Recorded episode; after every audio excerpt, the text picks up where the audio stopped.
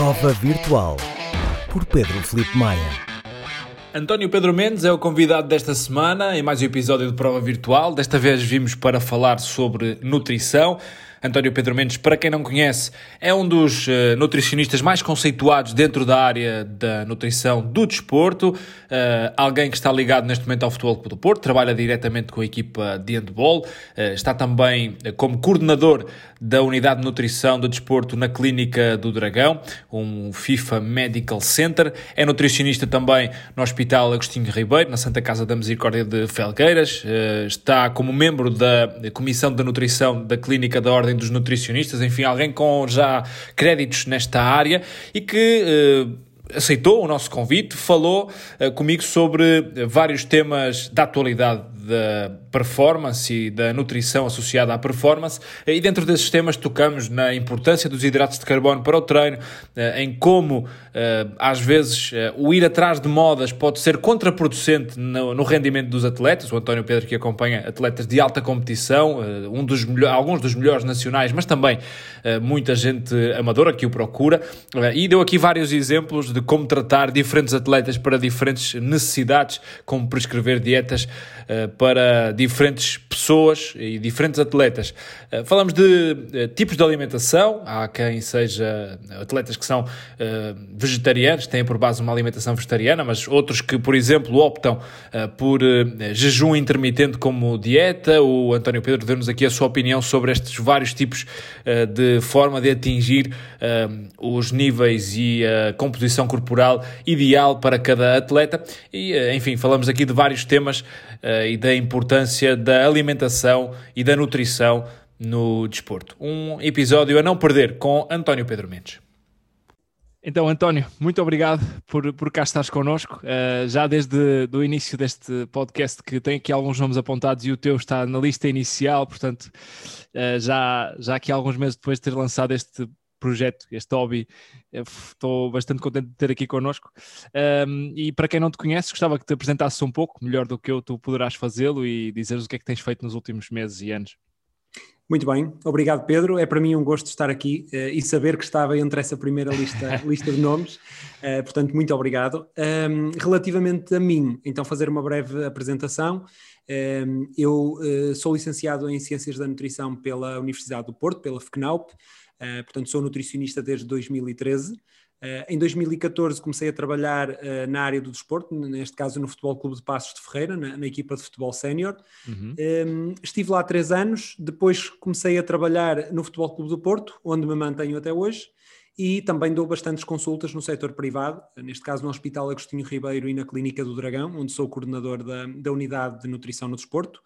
Eh, e pronto, e aí acabo por seguir alguns atletas, desde atletas recreativos até atletas que lutam por medalhas eh, em Jogos Olímpicos e, portanto, lutam, eh, aspiram por, por resultados um bocadinho maiores desse ponto de vista. Uhum. Um, ehm, depois, do ponto de vista académico, estou a fazer o meu doutoramento, já que se vem a arrastar já há algum tempo, porque realmente não dá tempo para, para tudo. Nós achamos que o dia acaba por ter mais do que mais do que as 24 horas, mas enfim, uh, creio que daqui a uns tempos acabará por, por ser finalizado também.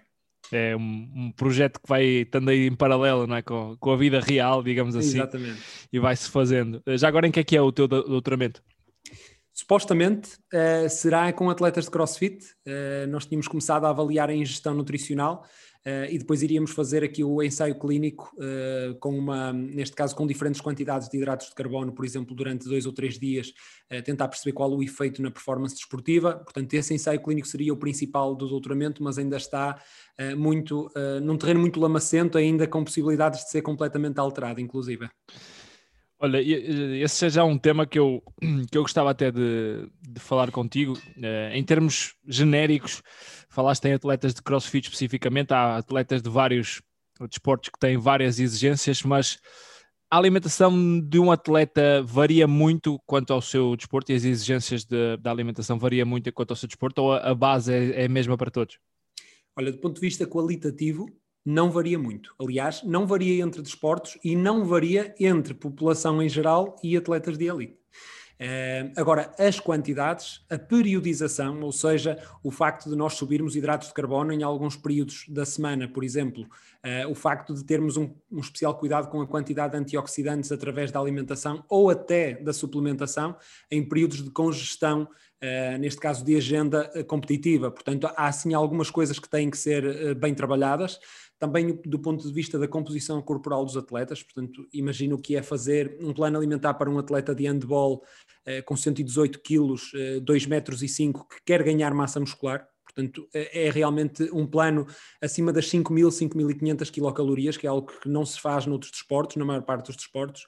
Um, e depois, ao mesmo tempo, ter que trabalhar, por exemplo, com uma ginasta uh, de 12 anos, com, neste caso com síndrome de, déficit, de deficiência energética, uh, e pronto, e que temos aqui uma, uma abordagem muito mais minuciosa do ponto de vista da programação da ingestão energética. Portanto, são várias as diferenças quando, quando entramos por esse campo.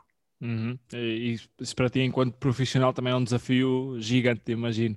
Porque tu, no teu dia a dia, estás a trabalhar atualmente com a equipa de, de handball do, do Futebol Clube do Porto, não, não particularizando com uh, casos concretos, mas uh, para ti é um desafio, porque o handball é algo que é um, uma, uma competição, um, um, desporto, aliás, que uh, lá está, como estavas a dizer, os, os atletas têm capacidades físicas anormais, são, são atletas pesados e que têm que estar pesados para poder competir Uh, eh, algo paralelo, por exemplo, com outro desporto, por exemplo, o crossfit, em que os, os atletas também têm que ser eh, muscularmente fortes, uh, ou, ou, é muito diferente? questão. Eu, eu, para além do handball, a nível de clube, uh, trabalho com, com outras modalidades, o hockey em patins, o basquetebol, o futebol, a natação, o boxe, e portanto, nesse sentido, é realmente um desafio tentar adaptar as estratégias nutricionais para diferentes tipos de desportos.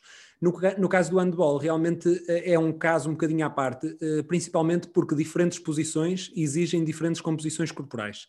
Por exemplo, num atleta de futebol, uh, eventualmente podemos considerar que um defesa central ou um ponta de lança tem que ter uma muscularidade maior que um lateral ou um extremo, eventualmente até pode ter um pouco mais de massa gorda, mas, eh, mas é, são diferenças relativamente pequenas. Eh, quando pegamos no handball e comparamos um ponta com um pivô, então aí as diferenças de composição corporal são completamente diferentes. Não me chateia absolutamente nada ter um pivô com 13 ou 14 ou 15% de massa gorda, já um ponta, se calhar eu vou querer que ele esteja abaixo dos 11.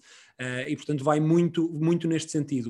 Uh, no handball, para além desta, desta muscularidade, também é importante em algumas posições, nomeadamente nos pontas, que sejam rápidos, ágeis grande capacidade de impulsão. E, portanto, nesse sentido, é preciso arranjar aqui o equilíbrio.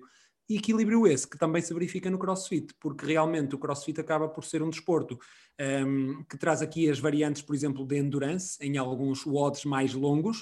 Uh, temos também a parte, da, neste caso, mais da, do alterofilismo, que exige aqui uma muscularidade maior para, para, produzir, uh, para produzir mais força. Eh, e depois também temos a parte eh, em que o atleta tem que se pendurar na barra e que se elevar várias vezes por unidade de tempo. E é nesse sentido que o equilíbrio entre ser muscularmente capaz, mas por outro lado ser ágil e leve o suficiente para esse tipo de exercícios, eh, muitas vezes encontrar aqui o equilíbrio nem sempre é fácil e pode diferir de atleta para atleta. E depois também depende da, da, da mentalidade, digamos assim, ou do, do, foco do atleta, não é? E, e, dos vários níveis que vais encontrando, mas, por exemplo, focando aqui no nível profissional, tu estavas a falar de várias posições, deste o exemplo do handball, podemos dar o exemplo de, de muitos outros desportos. Um, o atleta já ou seja, já vem desde miúdo a ser trabalhado para uma determinada posição e tem características para jogar nessa posição ou para cumprir essa função. Mas depois vocês, já num nível muito profissional, também tem que o ajustar para a massa gorda certa. Para, uh, isso depende só uh, ou mais do nutricionista ou mais da mentalidade do atleta? Muito mais da mentalidade do atleta uh, e eu diria que tão ou mais importante da mentalidade do treinador. Ou seja, o nutricionista é o técnico que vai ajudar a chegar ao objetivo e não tanto o indivíduo que define qual é o objetivo mais interessante. Pode dar a sua opinião, mas é realmente o treinador, em conjunto com o atleta, que terão que se mentalizar da, da, importância de alguma coisa e muitas vezes nem sempre coincidem as opiniões, mas aqui eu creio ser muito importante para nós nutricionistas e para qualquer outro profissional de saúde respeitar a, a opinião da equipa técnica, até porque quem percebe do jogo em si são eles e, portanto, nesse sentido é preciso aqui haver esse equilíbrio e essa capacidade de, de ouvir o outro.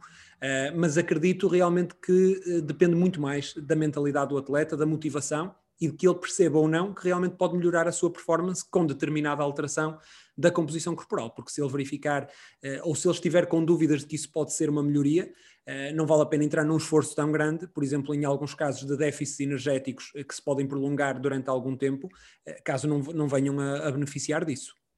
Olha, procuram-te mais para isso já falando se calhar nas consultas de, fora do teu do, do clube, não é? Uhum. Procuram-te mais para que para quê? Uh, para, para emagrecer, para aumentar performance e o que é que tu gostas mais dentro de, desta procura? Uh, tenho de admitir que acabo por, por trabalhar nas, nos diferentes objetivos. Tenho, tenho até uma, uma distribuição mais ou menos equitativa um, dos, uh, dos objetivos, apesar de ter maior preponderância o objetivo de perda de peso ou perda de massa gorda ou tonificação, que também é um termo que muitas vezes é, é emprego com mal, com, neste caso de forma errada. As pessoas não, ainda não perceberam muito bem o que quer dizer tonificar. Tenho muitas pessoas que chegam à consulta e dizem eu quero tonificar, mas eu não quero perder peso. Ainda não perceberam muitas vezes que o tonificar é precisamente perder massa gorda e com um eventual ganho de massa muscular que pode ou não ser possível. Eh, e, portanto, eh, acaba por ser então essa perda de massa gorda o motivo pela, pelo qual mais me procuram. Mas a mim o que me dá mais gozo, uh, enquanto profissional, é trabalhar um atleta do ponto de vista da performance e trabalhar com um atleta no seu todo. Eu tenho aqui alguns acompanhamentos de atletas de elite, até que estão, estão a, a, neste caso, a competir no estrangeiro e que, nós, e que, que acaba por fazer um acompanhamento que vai desde elaboração de emendas semanais conversa com a chefe pessoal, a cozinheira que está todos os dias em casa, para elaborar cada uma das receitas, quais são as dúvidas que ela tem e de que forma podemos adaptar. Uh, o plano, uh, neste caso alimentar, que depois vai ser periodizado consoante uh, a fase da época e consoante até o próprio agendamento daquela semana em particular a parte da suplementação, de que tipo de suplementos é que vamos usar, de que marcas, como é que vamos fazer para garantir que não estão contaminados com substâncias dopantes. Ou seja, trabalhar o atleta no seu todo é sem dúvida aquilo que me, dá, que me dá mais gozo e que nem sempre é possível com consultas individualizadas, porque realmente numa consulta uh, propriamente dita, como se faz na clínica ou no hospital, eu não consigo fazer emendas, eu não consigo periodizar para uma época inteira, não consigo fazer os planos, enfim, acaba por ser uma coisa um bocadinho mais, eu posso dizer a palavra mais básica, apesar de, de, de básico não ter nada, mas acaba por ser mais limitado naquilo que se pode fazer em contexto de consulta individualizada. Claro, básico dentro de um nível já. Ou seja, quem procura um nutricionista já é uma boa predisposição, não é? uma boa mentalidade para, para estar no desporto, seja amador, seja profissional. É? Tu, tu, tu tentas também uh, mostrar às pessoas esse benefício, que se elas não perceberem por elas próprias, quando vão já percebem, não é? mas, mas eh, normalmente convencem-se ao fim de, de pouco uh, tempo? Depende, também, mais uma vez depende. nós temos aqueles que já estão intrinsecamente motivados e é extremamente interessante trabalhar com esses atletas porque nós podemos fazer o nosso trabalho técnico e não estar preocupado com mais nada, uh, mas temos outros atletas em que temos uma primeira necessidade de os convencer da importância. E apesar de muitos dos atletas que procuram a consulta privada já estarem motivados para, muitos outros vêm porque o treinador obrigou ou porque alguém aconselhou, mas uh, ainda não estão muito receptivos a isto. E nesse sentido, eu costumo até ter alguns recortes de imprensa uh, de alguns atletas reconhecidos a nível mundial eh, que mostram que realmente a partir de determinado momento em que eles começaram a ter mais cuidado com a sua alimentação, eles próprios notam a diferença do ponto de vista da performance uh, e relatam muitas vezes à, à imprensa. Nós tínhamos um, um atleta de, de, futebol, neste caso, o Cafu, que jogou no Vitória. Um, ehm, há um recorte de imprensa brutal dele a dizer que foi obrigado a perder 3 ou 4 quilos e que depois de os perder que parecia que voava em campo. E eu acho que é isto que os atletas têm de perceber e que antes de chegarem ao objetivo, muitas vezes não conseguem imaginar como é que poderiam ser. Uh, ainda há muito aquela ideia em alguns desportos de pá, se eu já sou bom, uh, não, se calhar não vou buscar muito aí. Um, ehm, e portanto, desse ponto de vista, às vezes é, é, necessário tentar o nosso melhor para convencer o atleta desta, desta importância. Olha, e, tu uh, tocas em modalidades quase, quase que em termos olímpicos, quase que tocas em todas as modalidades. Tu tens que perceber delas ou basta-te perceber da, de pessoas e de composição corporal e, e chega? Tenho que perceber, eu não tenho que ver uh, as competições todas, mas eu tenho que perceber os mínimos. E os mínimos são a duração, como é que um dia competitivo se pode organizar do ponto de vista dos horários. Tenho que perceber quais são os fatores que podem predispor, uh, neste caso, a uma diminuição de performance. Será que o indivíduo em determinado uh, desporto vai comprometer a sua performance? Por acidose muscular, ou por desidratação, ou por problemas gastrointestinais, ou por diminuição das reservas de fosfocreatina, ou por diminuição das reservas de glicogênio, ou por um conjunto destes fatores que eu acabei de dizer. Portanto, é preciso perceber do ponto de vista fisiológico quais são os fatores que habitualmente limitam a performance e é por aí que temos que atuar. Ou seja, os mínimos têm que ser cumpridos para se trabalhar com qualquer desporto, senão não estaremos a, a fazer um trabalho brilhante uh, com, com esse atleta em particular. E quando falas de, de, de desportistas de recreação, uh, como é o, o meu e se calhar o teu caso também, tu consegues ir a esse detalhe, ou seja, sem muitas vezes pode falhar esse feedback na consulta, eh, perceber um bocadinho a rotina de trabalho da pessoa mais do que a rotina de treino. Tu consegues ir a esse detalhe ou procuras ir a esse detalhe? eu acredito que não vale a pena sequer ir a esse detalhe. Porquê? Porque eventualmente nós conseguirmos aumentar uh, a performance de um atleta, por exemplo, um atleta que vai fazer a maratona olímpica uh, e que consegue melhorar a sua performance, o seu tempo em 0,2%, provavelmente é a diferença entre um primeiro lugar e um terceiro ou um quarto. Enquanto que num atleta recreativo melhorar 0.2 é totalmente uh, desnecessário, não temos essa, essa vantagem. E portanto, se o suplemento A, B ou C conjugados podem levar a essa melhoria de 0.2, eu no atleta recreativo não uso, não os usarei. Portanto, é, é, um bocadinho nesse sentido que a própria abordagem deve ser feita. No atleta recreativo, preocupo-me com questões major. Por exemplo, um corredor que já começa a fazer umas distâncias interessantes, eu preocupo-me com a reidratação, conter hidratos de carbono suficientes que lhe permitam de facto aumentar o rendimento esportivo, um, ter uma alimentação saudável de base, e eu sei que isto é muito pouco um, fashion e não se vende bem, mas o ter a alimentação saudável de base é extremamente uh, importante. Até temos agora, do ponto de vista científico, uma coisa que se chama Food First Approach, porque as pessoas estão muito focadas no suplemento, na, na mesinha que vai permitir aumentar a performance. Não é assim, cada vez mais se percebe. Se fosse, nós nutricionistas não teríamos qualquer problema em estar a atuar dessa forma, mas a ciência não mostra isso e, portanto, a questão aqui da alimentação saudável, de ter essa base, acaba por ser sempre aqui o fundamental. Sem dúvida, sem dúvida. Eu, por acaso estavas a falar disso e, e lembrei-me, eu, eu uh, sou acompanhado muitas vezes pelo Pedro Carvalho, que é, que é também teu, teu colega, e, e uma vez numa consulta ele perguntou-me se eu preferia um batido de proteína ou dois queijos Baby Bell, e eu, pá, claro, prefiro os queijos porque é comida, não é? É, é muito por aqui, não é? Porque as pessoas pensam que vão comprar da marca A, B ou C porque algum atleta publicita e que ao tomar aquilo vão ser mais rápidos, vão ser, e, e não tem nada a ver com isso, não é? Muitas vezes, se calhar, ficamos mais saciados com comer uh, dois queijos ou algo, é, é, um bocadinho essa abordagem que estás a tentar passar, não é? A comida muitas vezes substitui o, a barra ou, a proteína que é só fashion. Tal e qual. Uh, se estás a ser acompanhado pelo Pedro Carvalho, estás a ser muito bem acompanhado uh, e, e, de facto ele tem essa sensibilidade uh, e é alguém com coragem para enfrentar a pessoa. E, e, o que é que eu quero dizer com isto? Quero dizer que é mais fácil chegar um atleta à consulta todo entusiasmado com uma proteína, é mais fácil para o nutricionista dizer-lhe que sim, senhor. Uh, é mais difícil e é preciso mais coragem tentar, uh, coragem e tempo em consulta para uh, tentar mudar essa forma de pensar, tentar fazer com que ele veja que não seria algo tão necessário. e já que estamos a falar nessa questão até do batido de proteína, é curioso porque quando comparamos um batido só de proteína whey como por exemplo um, um, leite achocolatado já por si só hiperproteico, claro que tem que levar uma proteína extra, mas uh, eventualmente com o leite inteiro, é curioso porque esse leite inteiro acaba por ter uma maior capacidade de recuperar uh, do ponto de vista fisiológico, do que a própria proteína whey. Porque a recuperação não passa só por estimular a síntese proteica muscular, como por exemplo muita gente pensa. E portanto, no sentido mais geral uh, deste termo de recuperação, se calhar um leite achocolatado com extra proteína é melhor do que o batido do whey apenas. Isto para valores iguais de ingestão proteica.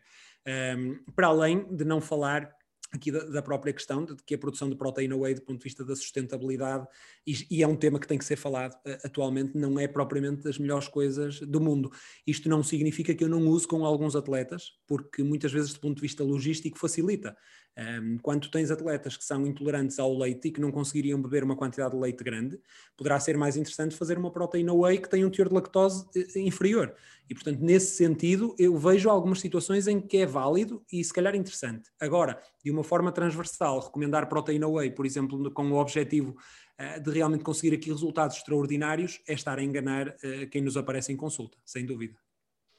Um, um dos temas que queria falar contigo era sobre, eh, além dos hidratos de carbono que já falaste, o, os açúcares. São dois temas que ou se ama ou se odeia dentro da, dos, dos, vários atletas que existem, porque dos amadores e dos profissionais, porque há, há, há gente que os diaboliza, há gente que os adora. Um, isto é, vai tudo bater ao mesmo, acho eu, que é o equilíbrio, não é? Como é que tu vês estes dois elementos dentro da alimentação de um atleta? Excelente questão e podíamos fazer um podcast só sobre isso. Imagina. e, e, vou começar por aí. Uh, o açúcar é um tipo de hidrato de carbono, uh, podemos começar, as suas unidades relativamente mais pequenas, podemos dizer assim, uh, mas há vários tipos de açúcares, mas mais importante que tudo, há vários tipos de alimentos que contêm açúcar. Eu acho que o nosso problema desde sempre, nutricionistas, foi tentar passar a mensagem falando em macronutrientes, proteínas, hidratos, gorduras, mas falar do açúcar que é adicionado uh, a qualquer alimento, ou falar de fruta, a quantidade de açúcar pode ser a mesma, mas não é a mesma coisa do ponto de vista fisiológico, completamente diferente. E por isso pode levar ao engano falar uh, de macronutrientes dessa forma. Por exemplo, o açúcar de uma fruta é um açúcar que está acoplado a uma quantidade de fibra muito interessante e uma quantidade de vitaminas e minerais que muito e um perfil de vitaminas e minerais que provavelmente não encontraremos noutro sítio nenhum, noutro alimento nenhum que não na fruta. Portanto, pode ser pernicioso estar a pedir à pessoa que controle a ingestão de açúcar sabendo que as frutas são grandes fornecedores. Agora, o que se sabe é que a ingestão de grandes quantidades de açúcares, principalmente eh, porque essa ingestão provém de alimentos pouco interessantes nutricionalmente, que não as frutas, acaba por trazer ou por estar relacionado com um perfil metabólico mais desfavorável. E é nesse sentido que os açúcares devem ser controlados. Agora, se o problema dos açúcares é, por exemplo, a questão uh, de terem uma, uma absorção relativamente rápida, de criarem um pico de glicose no sangue, então nós devíamos estar preocupados, se calhar, mais até com o índice glicémico dos alimentos do que com a sua quantidade de açúcar. Porque, por exemplo, a maior parte das frutas tem um índice glicémico mais baixo, se calhar para não dizer todas elas, do que a batata doce assada por exemplo, e nunca ninguém fala disso. Uh, e, e, são estes tópicos que levam muitas vezes à desinformação. Relativamente aos hidratos de carbono, os hidratos de carbono são, eh, neste caso, o combustível principal para a maior parte dos, dos desportos e dos exercícios, eh, mas que devem ser ajustados do ponto de vista das quantidades, consoante o volume de treino e o tipo de treino. Se alguém vai correr meia hora, meia hora, 5 km em meia hora, e o faz 3 ou 4 vezes por semana, eu não estou mesmo de todo preocupado com a ingestão de hidratos de carbono. Eh, essa ingestão deve ser moderada, agora, se realmente estamos a falar de um atleta que vai fazer uh, mais de 100 km por semana e que está a tentar lutar por um objetivo mais sério, provavelmente essa ingestão de hidratos de carbono tem que ser uh, aumentada para níveis que permitam manter essa intensidade e volume de treino. Para depois também não haver consequências de perda de massa muscular, e... porque aí já não estamos a falar de perda de massa gorda, mas sobretudo de, perda de massa muscular e perda de rendimento, se calhar, não é? é muito interessante o teres focado na questão do hidrato e da massa muscular. É pois. que normalmente as pessoas, massa muscular é proteína. E esquecem-se que, por exemplo, num período de déficit energético em que estão a tentar perder massa gorda, o manter uma ingestão de hidratos moderada, ou seja, não reduzir demasiado, permite manter mais massa muscular do que fazer um corte exacerbado, um, um corte maior nesse, nesse tipo de macronutriente. E, portanto, nesse sentido, os hidratos de carbono acabam por se tornar também fundamentais.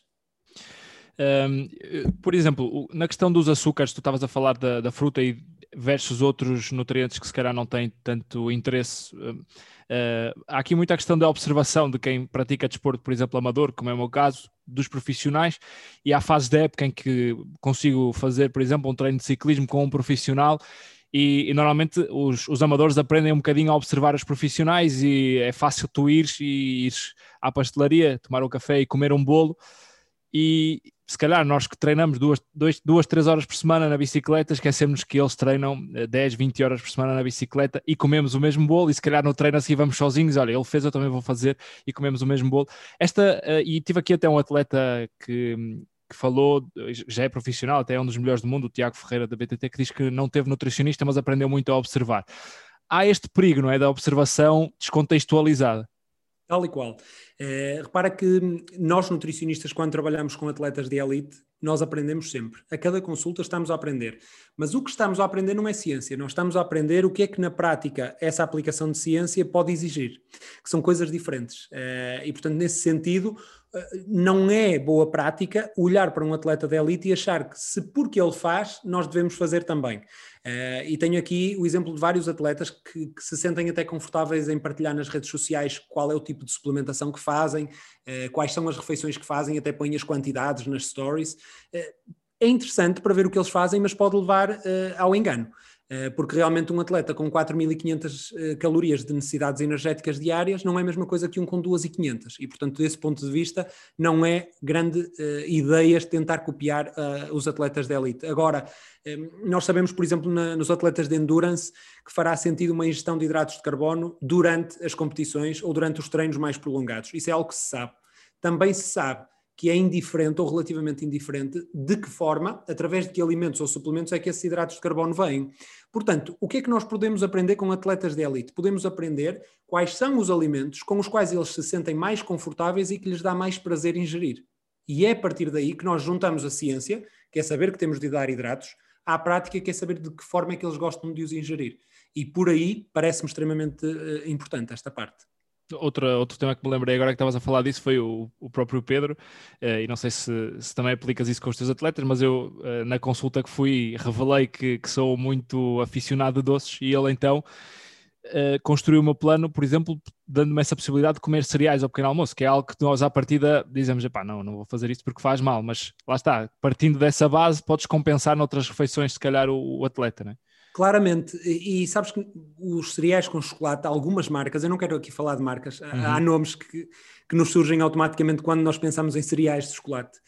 São cereais, muitas vezes, principalmente das marcas mais conhecidas, eh, que já usam cereais integrais na sua composição, são fortalecidos em micronutrientes, têm vindo a reduzir a quantidade de açúcar por 100 gramas já há alguns anos e que, portanto, do ponto de vista uh, geral, do ponto de vista global, não são, não são tão maus como numa primeira fase podem parecer.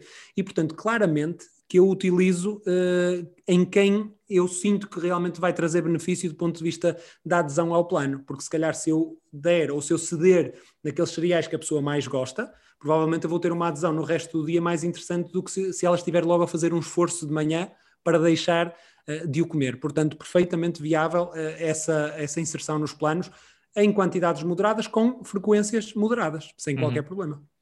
Uh, muitas, muita da observação que faço das pessoas que vou seguindo nas redes sociais, alguns amigos que, fala, que falo, é que as pessoas cada vez estão mais uh, despertas para o exercício, querem fazer mais exercício, mas há depois as pessoas que fazem exercício e não conseguem perder peso e, e vê-se muitas vezes, sobretudo até em atletas de crossfit, falarem em macros. Um, como é que tu explicarias a uma pessoa até que, que, não está a conseguir perder peso, mas que até faz muito exercício, uh, este, este conceito de só consegues perder peso se, é, se, se gastares mais do que comes, no fundo é isto. Uh, excelente questão, parece uma questão básica, mas é, a maior parte das pessoas ainda não a percebeu. É e isso, portanto é eu isso. acho muito importante trazer isto para aqui.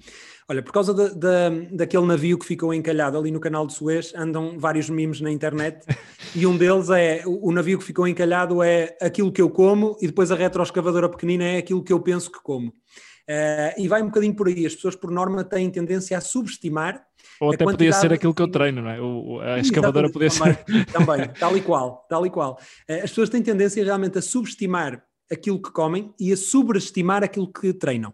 Eh, e, portanto, nesse sentido, é preciso fazer aqui esta, esta diferenciação e fazer com que as pessoas percebam que realmente aquilo que vai levar à, à perda de peso eh, é um balanço energético negativo. Ou seja, em, quando se põe lado a lado as calorias gastas por dia e as calorias ingeridas por dia, as gastas têm que ser superiores às ingeridas para criar o déficit. E é esse déficit, essa diferença entre o que se gasta e o que se consumiu, que vai levar a que o corpo tenha de ir buscar à massa gorda calorias para sobreviver, para as suas funções vitais. Uh, portanto, uh, fazer só exercício não vai ser suficiente, até porque os trabalhos mostram uma coisa curiosa: é que quando se aumenta o gasto energético com exercício físico, por norma, o apetite equivale, uh, o apetite extra equivale a esse gasto. Portanto, tem que haver cuidado com a alimentação. Nem toda a gente tem que ir a um nutricionista, ou seja, isso também é uma ideia que às vezes se tenta vender. Pode beneficiar de ir, não tem de ir. Até porque se estivessem dependentes de ir a um nutricionista para começar a tentar fazer algumas mudanças, qualquer pessoa com menos possibilidades eh, não faria, não é? Porque nem toda a gente pode pagar a um nutricionista para, para isso. Portanto, fazer algumas mudanças, um, ehm, que pode ser, por exemplo, comer menos. Eh, nem vou pelas mudanças qualitativas, eh, porque aí realmente pode-se obter vários benefícios, mas se na perda de peso é uma questão de calorias, então comecem a comer menos um bocado, comecem a diminuir porções. Se comerem exatamente o mesmo, mesmo que não tenha qualidade nutricional, mas passarem para dois terços da quantidade, provavelmente vão começar a perder peso. Quase de certeza absoluta. Portanto, é, é mesmo tudo uma questão de calorias as que entram e as que são, uh, neste caso, gastas. Isso leva-me também a uma questão que está muito na moda, uh, e não sei se apanhas muito isso no, nos atletas, mas que é o, o jejum intermitente, uhum. até porque sempre que, que ou, habitualmente ouvimos falar, na, no ideal seria comer de 3 em 3 horas, depois adaptando o plano para, para a ingestão calórica que temos que comer nessas 3 horas. Um, mas há muita gente agora a optar por fazer jejum intermitente. Isto é eficaz e é aconselhável a um atleta, por exemplo? Olha, se sobre, sobre açúcares nós podíamos estar um, um podcast inteiro eh, sobre jejum intermitente, talvez dois. Eh, Uma temporada. Há, há, vários protocolos de jejum intermitente. Tu tens aqueles protocolos, por exemplo, em que dia sim, dia não, a pessoa faz uma restrição energética ou total, um jejum total, ou parcial, mas muito agressiva. Por exemplo, em dia sim, dia não, comer 500 calorias. E nos outros dias, nos intercalados, comer à vontade. E isso a nível semanal, na maior parte das pessoas, leva a um déficit energético. Se leva a um déficit, a pessoa vai perder peso. Mas isto não é um método que tenha melhores resultados do que a restrição tradicional, aquela de cortar um bocadinho de calorias todos os dias. Portanto, pode ser usado, mas não aparenta grande vantagem. Agora, há aqui um método de jejum intermitente que é o chamado em inglês uh, Time Restricted Feeding ou estreitamento da janela uh, alimentar, que é realmente, em vez de passar de manhã à noite o dia a comer, tentar estreitar esta janela de ingestão ela tanto pode ser estreitada de manhã como pode ser estreitada à noite. E parece que ambos os métodos, estes dois métodos têm resultados diferentes. Ou seja, quando se começa com o pequeno almoço e se para o dia alimentar a meio da tarde, parece haver alguns benefícios do ponto de vista metabólico em pessoas que possam estar comprometidas. Insulinoresistência, excesso de peso e obesidade, um perfil lipídico mais, eh, mais desfavorável. Portanto, eventualmente poderá haver esse benefício. Só que o tipo de time restricted feeding que é feito habitualmente é o contrário. É começar com o almoço e acabar com o jantar. Que também não parece ser pior do que a restrição normal. Simplesmente não se sabe bem se realmente traz benefício adicional do ponto de vista metabólico. Agora, no meio disto tudo, uma coisa já se percebeu: é que o que realmente traz benefício metabólico na maior parte das pessoas é perder peso, restringir calorias. Isso aí é o básico. A forma como se chega lá parece ser secundária, o que não quer dizer que não se possam usar algumas estratégias de jejum intermitente, mas claro. não vai significar de certeza que o resultado vai aparecer só pelo facto de ser temporalmente mais fechada esta ingestão. Eh, fizeste ainda outra pergunta, Pedro, só 30 segundos, que foi a questão de comer de 3 em 3 horas. Os trabalhos científicos mostram que entre comer 3 ou 6 vezes por dia, ou entre comer 3 ou 7, ou 2 ou 5, não há diferenças desde que as calorias totais consumidas sejam as mesmas. Ou seja, a diferença é só o sacrifício quase, não é? Exatamente. Mental. Por isso é que, é que se diz que a adesão a um plano alimentar é o mais importante, então vamos fazer por isso, vamos fazer com que a pessoa se sinta bem a cumprir aquele plano. Portanto, eu acho que muitas vezes, em consulta, eu permito que seja a pessoa a decidir quantas vezes vai comer por dia porque se já vai ser um esforço grande estar em déficit calórico, déficit energético, então pelo menos tornemos esse esforço um bocadinho menor, perguntando à pessoa e adaptando o melhor possível. Uh, tinha mais dois temas para te perguntar. Um deles, uh, lembrei-me agora que estávamos a falar sobre, sobre, essas, uh, sobre essa parte. a Jéssica Augusto disse-nos aqui que hum, tem muito cuidado com o fígado, porque percebe que se, se beber álcool, nem que seja uma vez ou outra, uh, vai isso afetar a sua performance de alguma forma. Isto também leva a outro tema, que é conheceres um pouco, experimentares-te e ires conhecendo o teu próprio corpo. Uh, mas que, que cuidados é que os atletas devem ter com, lembrei-me agora do fígado, não sei se há outros ou não, porque libertam uh, substâncias que podem inibir um pouco o, o, o teu rendimento ou o teu bem-estar. Não sei se só em atletas de elite, porque vão ao detalhe, ou se também em, em nós, por exemplo. Sim, olha, eu estive agora uh, recentemente aqui numa, numa, envolvido num projeto do, do, Jornal Expresso em que se falava sobre corrida, ciclismo e caminhada. E uma das questões uh, que me questionavam era precisamente sobre aquilo que não se deve ingerir antes de um treino ou antes de uma competição. Um, e eu falei em vários alimentos de uma forma geral, incluí lá os laticínios. Mas a verdade é que nesse mesmo dia eu tive um atleta que me enviou um e-mail a dizer assim: Eu ouvi uh, a reportagem na SIC, falou-se nos laticínios, mas a verdade é que eu tenho um laticínio no meu plano, um plano feito por mim. Um, e a verdade é que isto foi negociado em consulta. Eu perguntei: se puséssemos um iogurte hiperproteico pré-treino, uma hora e meia antes do treino, sentir-te-ias bem do ponto de vista do conforto gástrico? Se o atleta me responde que sim, eu não terei qualquer problema. E portanto, esta variabilidade interindividual na forma como se aceita ou não, do ponto de vista do conforto gástrico, alguns alimentos é absolutamente fundamental para percebermos em consulta. Agora, há alguns tipos de alimentos ou nutrientes que nós sabemos que podem condicionar a performance, nomeadamente o álcool, que parece ter efeito a dois níveis. Primeiro, não permite aumentar tanto a síntese de proteínas no músculo, ou seja, a própria recuperação muscular fica condicionada do ponto de vista da síntese proteica, nem permite recuperar tanto o glicogênio, portanto, que é o combustível que nos vai dar uh, energia mais rapidamente durante exercícios relativamente prolongados e intensos. Portanto, desse ponto de vista, a ingestão de bebidas alcoólicas com frequência não é de todo aconselhado uh, a um atleta que, pelo menos, lute por algum título se eu estou a falar de alguém que vai correr todos os dias meia hora por uma questão de saúde e gosta de beber o seu copo de vinho ao jantar, então aí eu não terei qualquer problema em mantê-lo. Portanto, uhum. teremos sempre que adaptar consoante isto. Óbvio. E isto leva-me também à, à, outra questão que era o, o tal, o, o, famoso dia do lixo, que, que normalmente se dá para compensar um pouco a restrição que fazemos durante toda a semana, os sacrifícios que fazemos durante toda a semana. O problema é que o dia do lixo muitas vezes prolonga-se para dois ou três dias de lixo e isto, isto acaba por ser um problema. E isto vai bater também à questão da, da tal ingestão calórica que, que tem esse período, eh, por exemplo, semanal, em que se estragarmos tudo ao, ao sábado, não adianta estar a cumprir direitinho de, de, segunda a sexta. Como é que tu olhas para esta questão e, e se também dás isso, essa possibilidade aos teus, um, eh, aos teus pacientes? Olha, eh, essa questão de, de, flexibilizar o cumprimento do plano uh, acho extremamente importante, ou seja, ninguém cumpre um plano alimentar a 100%. É preciso é perceber então a quanto é que se vai cumprir. É 90, 80, 70? E é nesse sentido que surge o conceito de dia do lixo, mas que é um conceito que tanto pela designação que tem, e eu não acho que qualquer comida, que nenhum tipo de alimento seja lixo e portanto não gosto do nome dia do lixo, uhum. mas eh, para além da questão de ser o nome lixo é a questão de ser dia um dia inteiro, tipo casamento, pode condicionar um déficit de uma semana. Claro. Uh, e por isso, normalmente, aquilo que eu sugiro é uma refeição mais livre. É assim que eu lhe chamo, uma refeição mais livre. Pode ser um jantar de sábado ou pode ser um pequeno almoço de domingo, o que quer que seja.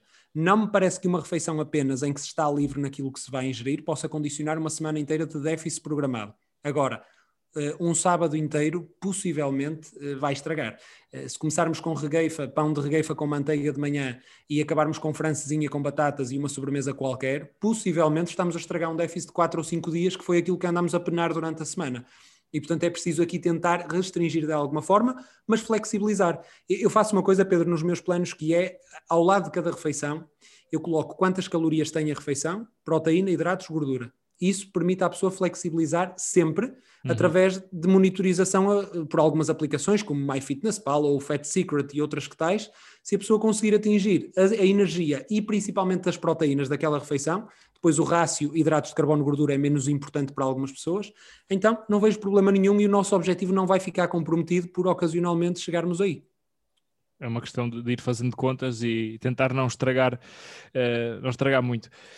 Um, o saber controlar é, se calhar, a dificuldade maior de, de toda a gente, não é? Uh, ou tu tens um objetivo, ou tu és muito controlado e muito focado, ou tens um objetivo também que, que sabes que queres cumprir e tens que ter aquele determinado peso, ou então uh, controlar a vontade de comer muito, sobretudo quando fazes muito exercício, é a grande dificuldade. Há algum truque para isso? Algum segredo que, que passes à malta? Uh, é difícil, até porque quaisquer alimentos que tragam alguma Uh, neste caso aqui, algum bem-estar, alguma sensação de prazer, são normalmente alimentos que, do ponto de vista energético, uh, podem comprometer, principalmente por causa da porção. Claro que depois todos nós uh, acabamos por usar a recomendação de alimentos, do ponto de vista calórico, pouco densos. E, e, entramos aqui na questão das gelatinas sem açúcar, dos palitos de cenoura. Agora, dizer a alguém a quem lhe apetece um gelado para comer um palito de cenoura é uma brincadeira, parece uma brincadeira. E, e, portanto, nesse sentido, é extremamente uh, complicado. A minha sugestão é mesmo tentar comer ocasionalmente aquilo que apetece e depois parar e retomar o plano direitinho, sem grandes compensações, porque a compensação, tentar restringir posteriormente, pode levar uh, aqui a pessoa a, a curto, médio prazo deixar de aderir totalmente ao plano portanto, retomar aquilo que está previsto. Um, ingerir, aqui neste caso, alguns trabalhos que mostram que ingerir água em quantidade suficiente, e aqui o suficiente é relativamente, é, é um bocadinho relativo, mas em quantidade um bocadinho superior àquilo que seriam as necessidades, digamos assim, pode ajudar a controlar o apetite. Café e chá sem açúcar também podem ajudar a controlar o apetite, portanto, há sim algumas recomendações, mas eu acho que tem que ser realmente feito um, um esforço muito grande por parte de quem quer perder peso para controlar o apetite perceber que realmente não há muitas formas de o enganar. É mesmo assim, é aguentar. É, portanto, normalmente a maior parte das pessoas tem um apetite, ou se calhar não lhe vamos falar em apetite, vamos falar em vontade de comer, eh, superior ao gasto energético, e é isso que leva, em último caso, à obesidade. Temos que realmente nos mentalizar que é preciso um esforço, porque tendo em conta a oferta alimentar à nossa disposição atualmente, mesmo quem não tem excesso de peso ou obesidade, luta diariamente. Eu, neste momento, se eu pudesse escolher o meu lanche de hoje, eu comeria uma coisa completamente diferente do que vou realmente comer, porque nós não podemos ceder a esta vontade, àquilo que nos dá prazer diariamente, senão não vamos conseguir uh, atingir aqui uma composição corporal uh, uhum. interessante. Sim, e às vezes também as vidas que, que vamos levando, agora menos, mas a vida de andar a mil todo o dia, às vezes também nos engana um pouco e acabamos por perder um pouco o controle daquilo que comemos. Isso também é um desafio para, para toda a gente. É? Claramente, e depois tens a questão eh, do final de dia em que tu trabalhaste imenso de manhã à noite, deitaste os miúdos e tens aquele bocadinho para descansar. O prazer que se vai buscar a um alimento rico em gordura e rico em açúcar é brutal para Sim. quase toda a gente. E, portanto, é nesse sentido, nesse destressar, que o alimento muitas vezes se torna um conforto. Uh, o grande segredo está em não deixar que esse conforto possa trazer outras, outras, outros prejuízos do ponto de vista de saúde que derivam depois de uma composição corporal mais desfavorável. Eu não sei se isso é científico ou não, vou, vou falar da minha experiência própria, que é quanto pior como, pior quero comer. E quanto melhor como, melhor me apetece comer. Não sei se isso é. Uh, se... Costuma acontecer. É, não é? É porque desleixas-te e começa-te a saber melhor e depois tens que fazer quase um, um, desmame daquela, do açúcar e da gordura que vais comendo, porque é o que sabe melhor nessas alturas. Um, sim, é, sim. Força, força, força. Não, ia-te só dizer que há uma frase do, do Richard Zimmler numa entrevista eh, em que ele diz a certa altura que as pessoas que não gostam de comer comida de qualidade, com alimentos frescos, com, com alimentos. Eh, e pronto, ele fala no orgânico, isso, o orgânico dava aqui outro podcast, eh, mas enfim, ele fala de alimentos com qualidade, alimentos nutricionalmente interessantes ele diz que isso é algo que realmente se pode ensinar, porque hum, uma pessoa que gosta daquela pastelaria assim mais barata, que vem muitas vezes aqui de, Espanha, em que trazem 10 bolinhos por um euro, eh, pessoas que apreciam esse tipo de sabores são pessoas pouco ensinadas a gostar de alimentos com qualidade e que depois de se provar alimentos com qualidade se perde alguma parte do interesse por esses alimentos. Eh, é eventualmente uma, uma possibilidade eh, que isso aconteça, eh, mas realmente tendo, eh, voltando àquilo que estavas a dizer, e do querer comer mais quando comes pior, ou querer continuar a comer pior, isso vê-se muitas vezes quando as pessoas regressam de férias.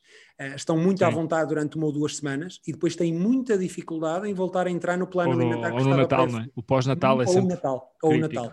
Por isso é que tem que se limitar muito bem no tempo o Natal. O Natal é a véspera, uh, o jantar de véspera e o almoço do dia. Sim. Não é de dia 1 de dezembro até 15 de janeiro. O problema é que as nossas mães fazem aquilo para sobrar pois uma é. semana. E as sobras acabam por ser, uh, por, por, durar mesmo muito tempo, demasiado sim. tempo. É sim, verdade. Sim, sim. Isso já me levou a fazer agora uma promessa na Páscoa, que é só vou comer mesmo na, no dia e acabou, porque normalmente Páscoa e Natal uh, são, são sempre críticos.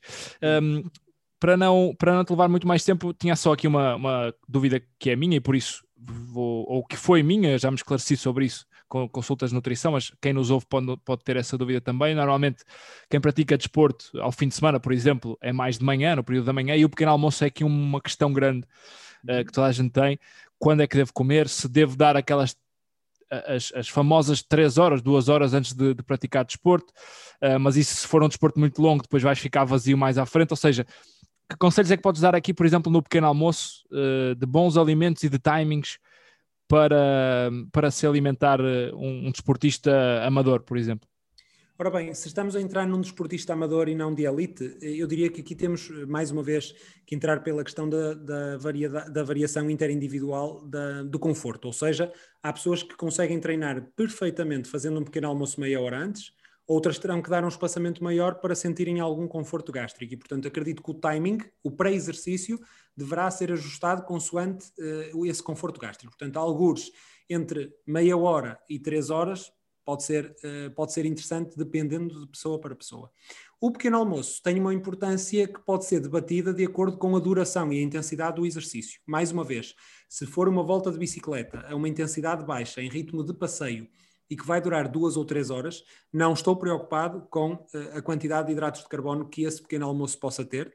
Se eu sei que vai ser uma volta igualmente de três horas, mas realmente a uma intensidade em que o atleta vai dar tudo para conseguir perceber quais são até os próprios limites fisiológicos uh, na, na, bicicleta, então aí a quantidade de hidratos de carbono tem que ser uh, maior, tem que ser trabalhada, eventualmente 2, 3 gramas de hidratos de carbono por quilo de peso corporal, Portanto, num atleta de 70 quilos estaria 200 gramas de hidratos de carbono, mais coisa, menos coisa. Poderá ser interessante para potenciar esse rendimento esportivo. O treinar eh, em jejum também poderá ser uma possibilidade para quem se sentir confortável com isso. O que não pode é esperar eh, ganhos extra por estar a treinar em jejum. Ou seja, uma coisa é um atleta de elite que vai fazer um treino em jejum com o objetivo de criar adaptações ao treino, que é uma coisa que também está muito na moda falar-se. Eh, um atleta recreativo não precisa de criar grandes adaptações específicas e, portanto, o treino em jejum não traz benefícios extra. Mas em quem vai fazer uma corrida de 3 quartos de hora e em que já está habituado, inclusive, a fazê-lo em jejum, não vejo razão para estar a colocar um pequeno almoço que poderá eh, condicionar o próprio conforto gastrointestinal.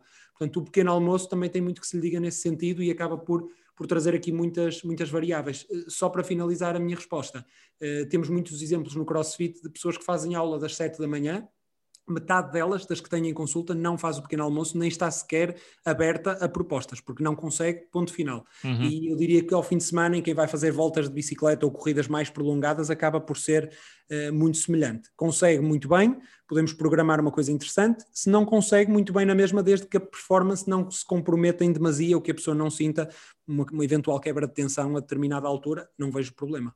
Claro, isto é uma questão muito lata. Falamos aqui, tocamos nos pontos-chave, mas uh, também depende, lá está, tem que se conhecer uh, bem o, a, sua, a sua adaptação a, aos vários uh, cenários que se podem criar aqui. António, olha, já falamos aqui de, de, vários temas que eu tinha. Obviamente, como tu disseste, muitos deles são davam para, para mais uma série de podcasts e, e esperemos que mais à frente possamos falar sobre, sobre mais coisas em, em específico. Uma última questão uh, mais a, a, até a nível estatístico, uh, parece que está a crescer cada vez mais desportistas que, que, que fazem uma base alimentar uh, vegetariana ou, ou vegan. tu tens evidência que isso possa diminuir a performance ou, ou não? Ou, ou, já é possível ter uma boa performance com este tipo de alimentação? Aliás, foi bastante polémico aquele documentário da Netflix já há um ano ou dois, um, que agora esqueci-me do nome. Uh, uh, o Game, Game Changer. Changer. Game Changer, sim. Uh, foi, foi, foi polémico, porque inclusive já ouvi também o Pedro a falar sobre isso, não sei se já, até já falaste também noutro podcast, que, que foi um bocadinho escolhido o argumento, um bocadinho enviesado. Um, fiquei com essa, essa, curiosidade também de te perguntar se tu vês grandes diferenças nos rendimentos, por exemplo. Olha, uh, o, documentário foi muito criticado uh, porque pegaram nos argumentos todos errados. Uh, Sim, ou seja, é. podia ter sido um tema tratado com carinho, entre aspas. havia mais do que razões para tentar incentivar a diminuição do consumo de carnes, por exemplo, nomeadamente o impacto ambiental que isso pode criar, até por uma questão de saúde. por exemplo, a população portuguesa tem uma ingestão média de carne bastante elevada e, portanto, por uma questão de saúde, seria interessante diminuir. Podiam ter pegado por aí não quiseram pegar, foram por argumentos inválidos. Eh, e Agora, força, a forçar-te, não é? Quase a... a... forçar, a forçar, a tentar chocar, até porque quando os, os documentários chocam, os documentários vendem, e o objetivo pois. último de um documentário é vender. Uh, e nesse sentido acaba por ser, uh, por, por ser pouco válida a argumentação do, do documentário. Mas uh, para responder à questão da performance, é viável que um atleta vegetariano, seja de que tipo de vegetarianismo for, incluindo os veganos aqui, tenha uma performance uh, semelhante à de um atleta que não o seja. Uh, agora, acreditar que o vegetarianismo, mais uma vez, em qualquer uma das suas formas, possa aumentar a performance, aí é que já é o chamado wishful thinking. Não há nada que mostre que isso vá acontecer. Portanto, aqui a programação equilibrada dos grupos alimentares, o atingimento aqui de alguns nutrientes, nomeadamente proteínas e hidratos de carbono, de acordo com as necessidades para determinado tipo de desporto, a periodização, o comer bem de base é que vai levar a um aumento de performance, isso sem grandes dúvidas. Agora, o, o que é que os vegetarianos têm de vantagem sobre aqueles que não o são? É que, por norma, têm um aporte, um consumo de hortofrutícolas muito superior a quem consome carne. Agora, se uma pessoa consome carne, peixe, ovos e laticínios, cortar para metade o seu consumo destes grupos, aumentar o consumo de leguminosas, de frutas, de hortícolas e de cereais integrais, possivelmente tem uma melhoria do seu padrão alimentar. Mas isto para metade, sem necessidade de ir ao extremo, apesar de eu também não ser crítico de quem o vai, porque muitas Sim. vezes nem sequer é por, uma, por motivos de saúde, é por uma questão ambiental, por uma questão de, de maus tratos animais, portanto, bem-estar claro. animal, e portanto, nesse sentido, não há qualquer crítica que, que possa e que deva ser feita sequer. Ok, ok. Uh, para fechar, não sei se há, uh, ou se já tocamos até neles, se, se, tocarmos, não, não precisamos de falar, mas se há algum erro típico e padrão que tu identifiques na alimentação de, dos atletas, sejam eles profissionais ou amadores, que gostasses de, de esclarecer para não fazerem, uh, e se tens esse, essa lista estabelecida. olha, são são demasiados. Eh, Exato, são imagino. demasiados erros, mas eu posso trazer aqui um que incorpora dois, no fundo, que é o rácio de ingestão proteica e hidratos de carbono. Ou uhum. seja, o atleta sobreestima as necessidades proteicas e subestima as necessidades de hidratos de carbono. Portanto, eventualmente, para uma grande parte dos atletas, não para todos, porque há quem tenha déficit de ingestão de proteínas, também existem, mas de uma forma geral e média, não seria, uh, seria até interessante reduzir a ingestão proteica 20, 30% e aumentar em 20, 30% a ingestão de hidratos de carbono. Isto em termos médios. Portanto, uh, temos que valorizar mais os hidratos de carbono, perceber de que forma é que os podemos periodizar, quando é que é necessário aumentar ou quando é que os podemos diminuir e em que quantidades, e tentar começar a ter em conta que a proteína é de extrema importância até determinado teto, porque a partir daí já deixa de trazer vantagem extra. E a maior parte dos atletas está a ultrapassar largamente esse teto, uma grande parte dos atletas, não são todos, e portanto, eventualmente, um maior controle desta ingestão poderá ser uma vantagem. Perfeito, está, está passado o recado. António, muito obrigado pelo teu tempo. Foi aqui um pouco uma aula uh, abrangente de educação alimentar para quem nos ouve e, e muito obrigado por partilhares o teu conhecimento.